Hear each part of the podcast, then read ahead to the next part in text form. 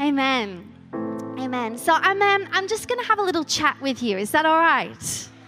Just want to share a few things. Because, um, you know, we did just come back from conferences, Jan said, and um, it really was the best conference that Freimut and I ever personally experienced. Not necessarily because the speakers were better this year than they were last year or anything like that, but um, you know what the good thing about conference is? Is that it's a familiar place. It's a special place, but it's a familiar place. We've been going to conference for 13 years. And it's just amazing to go every year and realize every year I'm different. I've grown. You know, and that's good news because the gospel message is a transformational message. The gospel message is come as you are.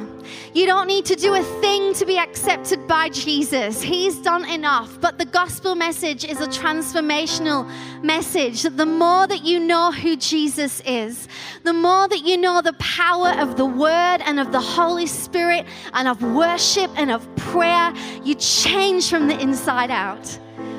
And what is awesome is that Freimut and I, we stood there this year, 12 months later than we were last year, and we are different. And we were just so thankful, and we were praising God for that. So, um, the first thing I want to say is I hope, you, I hope you're growing. I hope that you're growing. Because we should be growing. I hope if you went to conference last year, that when you come to conference this year, you'll stand in that special but familiar place and you'll realize you are different. God has done great things in you. It's, it's good news. And, you know, in 10 days now, thousands of people will gather from the church in Europe.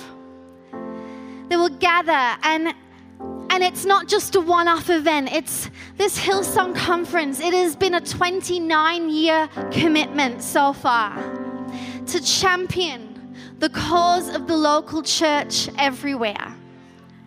And thousands of people are going to come together, and the language over our conferences speak. We are listening.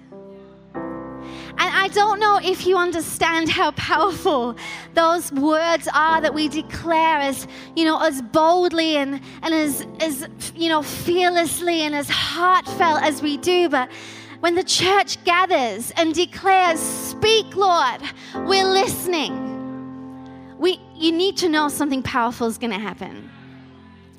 And um, I want you to know that, um, you know, I did hear some things at conference last week. And so, my intention over the next 20 minutes really is just to stir up a hunger in you to hear the voice of God. Because I could tell you, you know, how to hear Him better and, you know, do this, that, and the other. But the truth is, if you're not hungry to hear Him, you're not going to do any of the things that I tell you to do. So I just thought, maybe if I just tell you some of the things that the Holy Spirit said to me you might think, man, that's awesome. Wouldn't mind hearing something like that.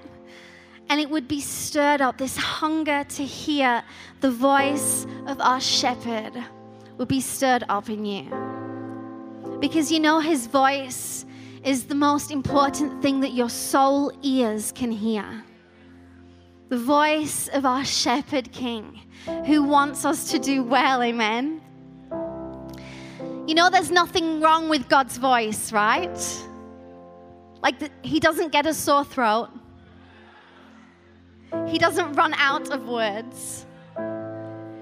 He doesn't grow tired of telling us things. He's got no shortage of words. He knows every language.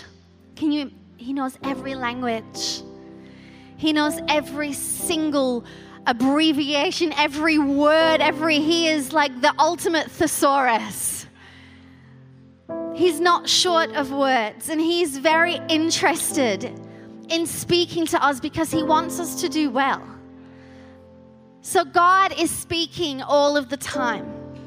The question is, are we, is our ear turned to hear? You know, the Bible talks all through about like those who have ears to hear, let them hear. Those who have ears to hear, listen. And I just wonder do you have ears to hear? Do you have your ear turned, your soul ears turned towards His voice?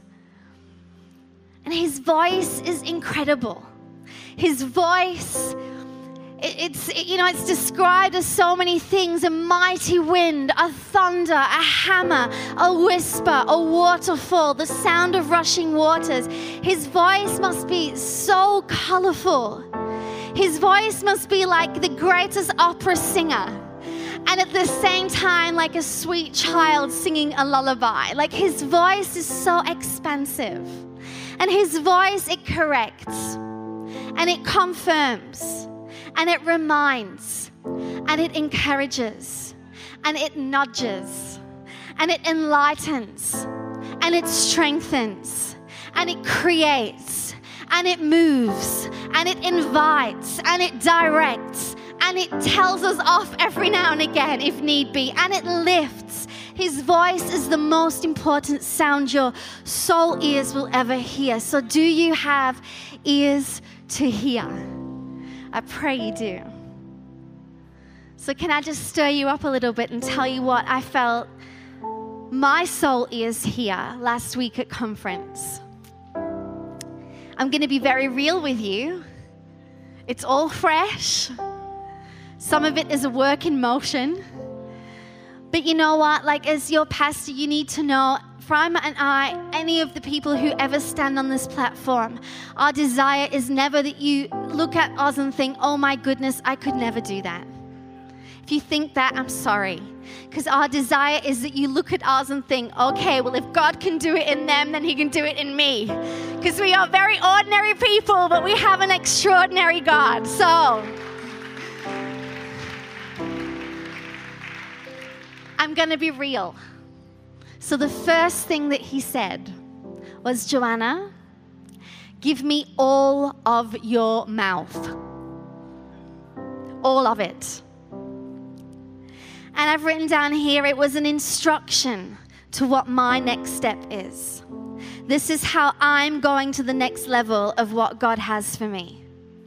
Joanna, give me all of your mouth. And I heard him stirring that in me on the aeroplane, actually. You know, um, is a champion sleeper on aeroplanes, and I am not. And so often our aeroplane rides to Sydney look like 20 hours of me watching Freimut sleep. And, um, and I, you know, watch a lot of movies, but I was three movies into my aeroplane ride. And you know, when you've watched so many movies that your ears start to hurt? so I'm like, okay, I can't watch any more movies. So I'll just sit and just listen and pray. And I literally just felt the Holy Spirit say, Hey, um, Joanna, I want you to give me all of your mouth. And I knew exactly what the Holy Spirit was saying. Because um, I've always been a chatty person, I love to talk. On all of my school reports, no lie, every single year, there is some form of this comment Joanna loves to talk a little bit too much if Joanna would listen more than she talks, she would do well. So I love to talk. And um, I'm kind of, yeah, I'm just in the habit of um, just talking. I'm not very good with silence. If there's a silence, I will fill it. I'm not comfortable with silence. So I just, I talk a lot.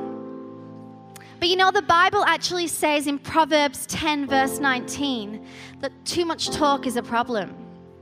It says, You will say the wrong thing if you talk too much. So be sensible and watch what you say.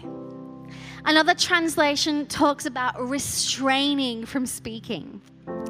So I'm trying to talk a bit less. But it's really hard because I'm in the habit of thinking out loud. And I'm in the habit of filling the silence. I'm in the habit of thinking, uh, of speaking before I've thought through what's coming out of my mouth. Actually, you know, I told Freimut um, at the hotel before we went to the night session, I said to him, Babe, I already know what, what God wants to say to me. He's like, Oh, awesome, tell me. I'm like, He wants all of my mouth. Was like, Well, that's awesome. I'm like, I know, I'm going to speak less. I'm not going to speak negative. If it, you know, I'm, I'm really going to put into practice this whole thing of I don't only honor God with what I say, but I honor God with what I choose not to say. I'm, I'm going to do that. that. I'm going to do that. Awesome. So we go to the first session. And in conference news, I see Freimut writing an email to someone. And I say to him, Babe, that's a stupid email to write. You're not going to get the result that you want with that email. And he went,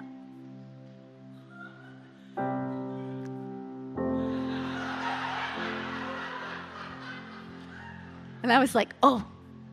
So the praise song came on, and I just, you know, pretended nothing had happened and lifted my hands in worship. Okay, we'll just keep going with this. All good.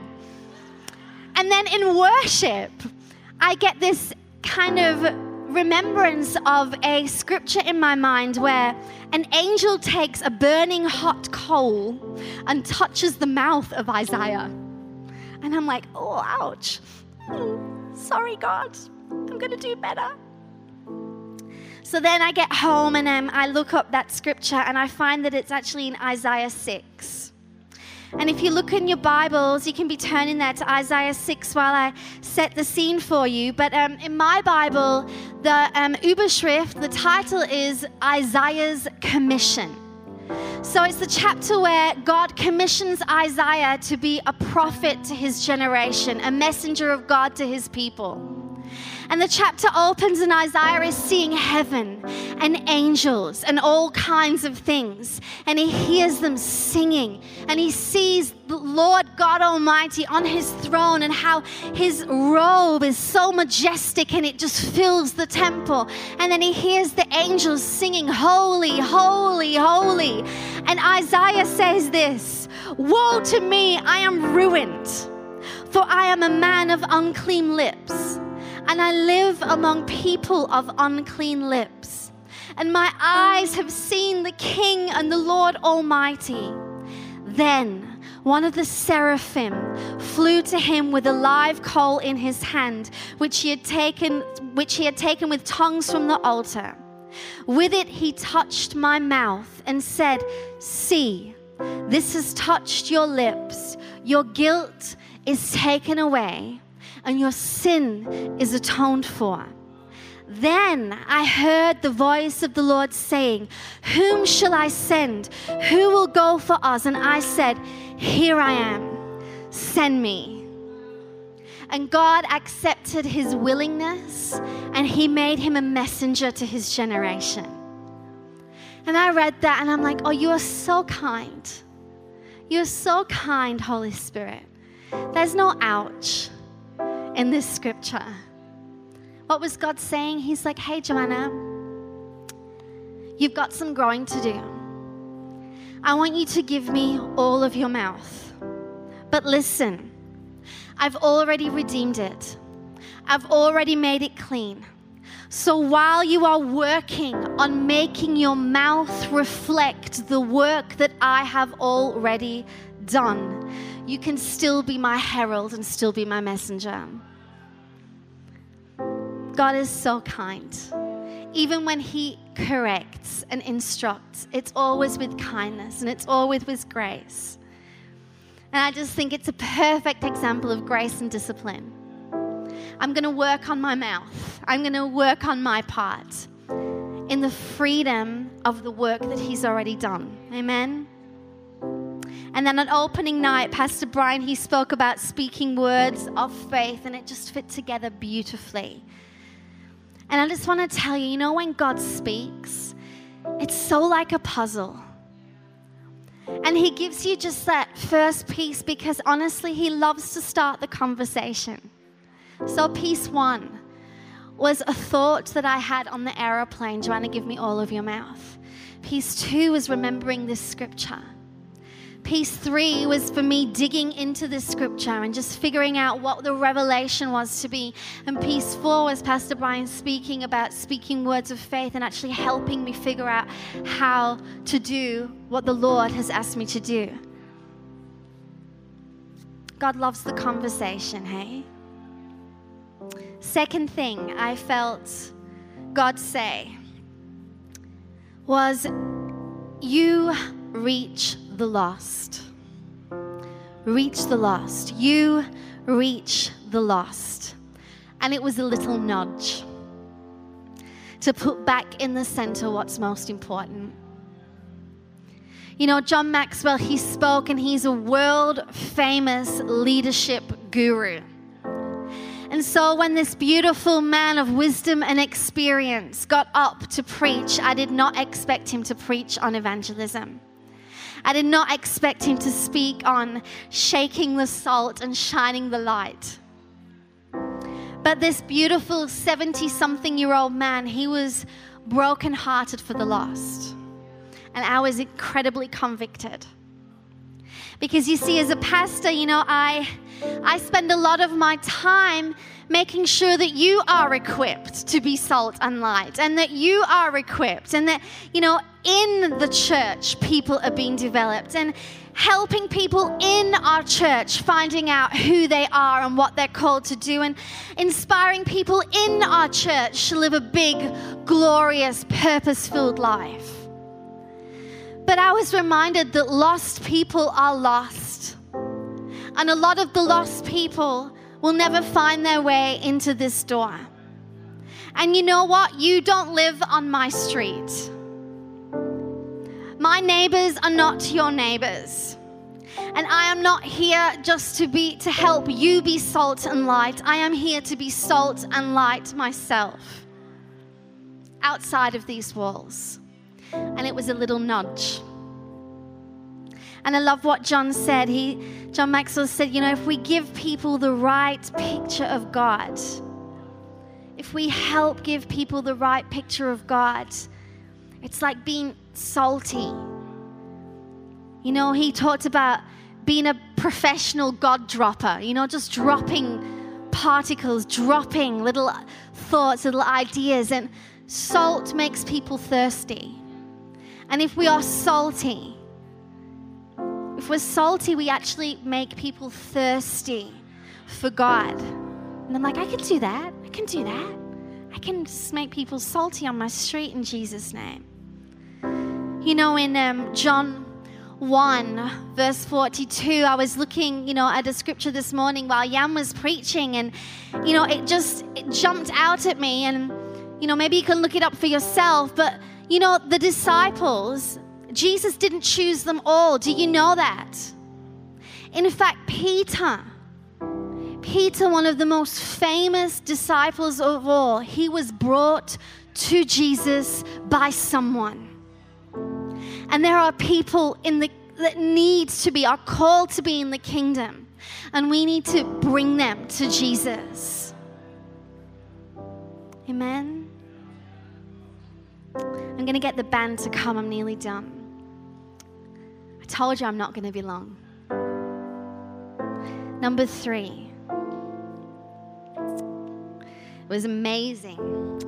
What I felt the Holy Spirit say was hear what you heard when you were young. Hear what you heard when you were young. And you might be thinking, well, you are still young. Well, I'm not as young as I used to be. 36 now. Not even in our youth age groups in church anymore. I know. I have, I have to color my hair. Praise the Lord. Anyway. But Jentezen Franklin, he, um, he's speaking in London, by the way, and I hope that he preaches this message. So, Jentezen Franklin, amazing preacher, actually one of Freimut's absolute favorites. I want to preach like him when I grow up. He started his message and he, he said, Can everyone stand up? You don't need to. He said, Can everyone stand up? Okay. And then he's like, You are going to hear a sound. Now, if you hear it, you can remain standing. But if you don't hear it, you need to sit down. Okay, awesome. So I never heard a thing. So down I sit. Basically, most of the people over the age of 30 didn't hear that sound. And he would continue to preach and said, There are some frequencies that you will only hear when you are young. And he shared about how God spoke to Samuel, not Eli, not Eli, the elderly prophet, but Samuel, the young boy. And he said, There are things that you will only hear when you, were young, when you are young. And so we encourage the young people to listen to the voice of God because there are things that He wants to say while you are young, while you are stupid enough to not believe that there are limits on life, while you are young enough where you've had no life experience that tells you that things are impossible because nothing is impossible with God. And for the older people, He was like, What did you hear? What did you hear when you were young? You need to start hearing what you heard when you were young. And my mind was buzzing. And Freimut and I, we started to speak to each other about the things that we'd spoken to each other when we were young. When we were at college, when we were college students, and we used to dream about stadiums in Europe you know, I, you know, we, we remembered how, you know, we were freshly married. We were 24 years old. We'd been married for six months.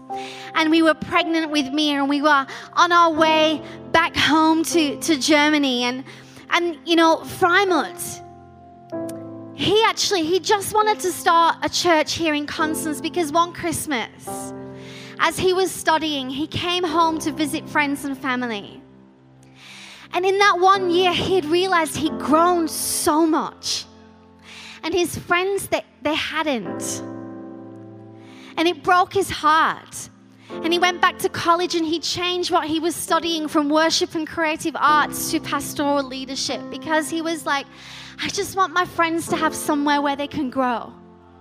And over that year, God, you know, just started to put massive dreams in his heart about having massive churches where people could come in and discover how fantastic God had created them to be and how they would grow and they would be transformed and that they wouldn't, you know, be a stillstand, but that they would just keep going and pressing into the things of God and discovering new things and reaching people. And I remember when we were coming here as two 24 year olds I was walking through the airport and I was so excited.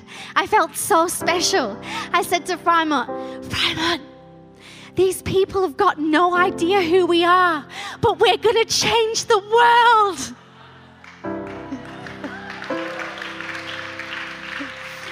Okay, it was kind of arrogant and kind of big headed, and Freimut had a way more holy response. And he turned and said to me, Joanna, these people have no idea who they are, and that's why we're going to build a church. Mm, yes, I know. But you know what? We, when we got here, when we got here, seriously, we, we thought we would, we thought we would be like 5,005 years. That, that's what we were talking to each other. 5,005 years and, and like we'll go, we'll start in Constance and then like we'll go over the border into Switzerland and then we'll go into all the major cities in Germany and Switzerland and Austria and we're going to do massive things and people are going to have somewhere to go and we're going to empower the church, not just our church, but the church to be all she can be. And you know, the truth is that our journey hasn't looked quite like that. And I am sad to say that I had become, had become a realist. Because experience had taught me that the ground was harder to plow than I thought it would be. And experience had told me that not everyone's going to get excited about the things of God as you are. And experience had told me that, you know, people are not maybe going to put as much energy in it, uh, you know, as you are. But I was a realist. But now I remember the things that I heard when I was young. And I believe that amazing things are possible. And the thing is, the thing is, the ground is different now. See, we have been here now 11 years. And we have plowed and we have planted and we have watered and we have plowed and we have planted and we have watered. And you have all jumped on board and you have also plowed and planted and watered. And the ground is different now. And the other thing is, we are different now. We together are different now. Freimut and I are different now. And I want to tell you tonight that God is so much more interested than who you are on the inside, than anything that you will ever do on the outside. And you know what? Our character needed to be developed, but praise God, we are different. And I pray that we will be developed and developed and developed till the day that we come to heaven and refined in Jesus' name. But God wants you to be bigger on the inside than anything that you will ever accomplish on the outside because He doesn't want you to implode. So things take a little longer, it's because you're important.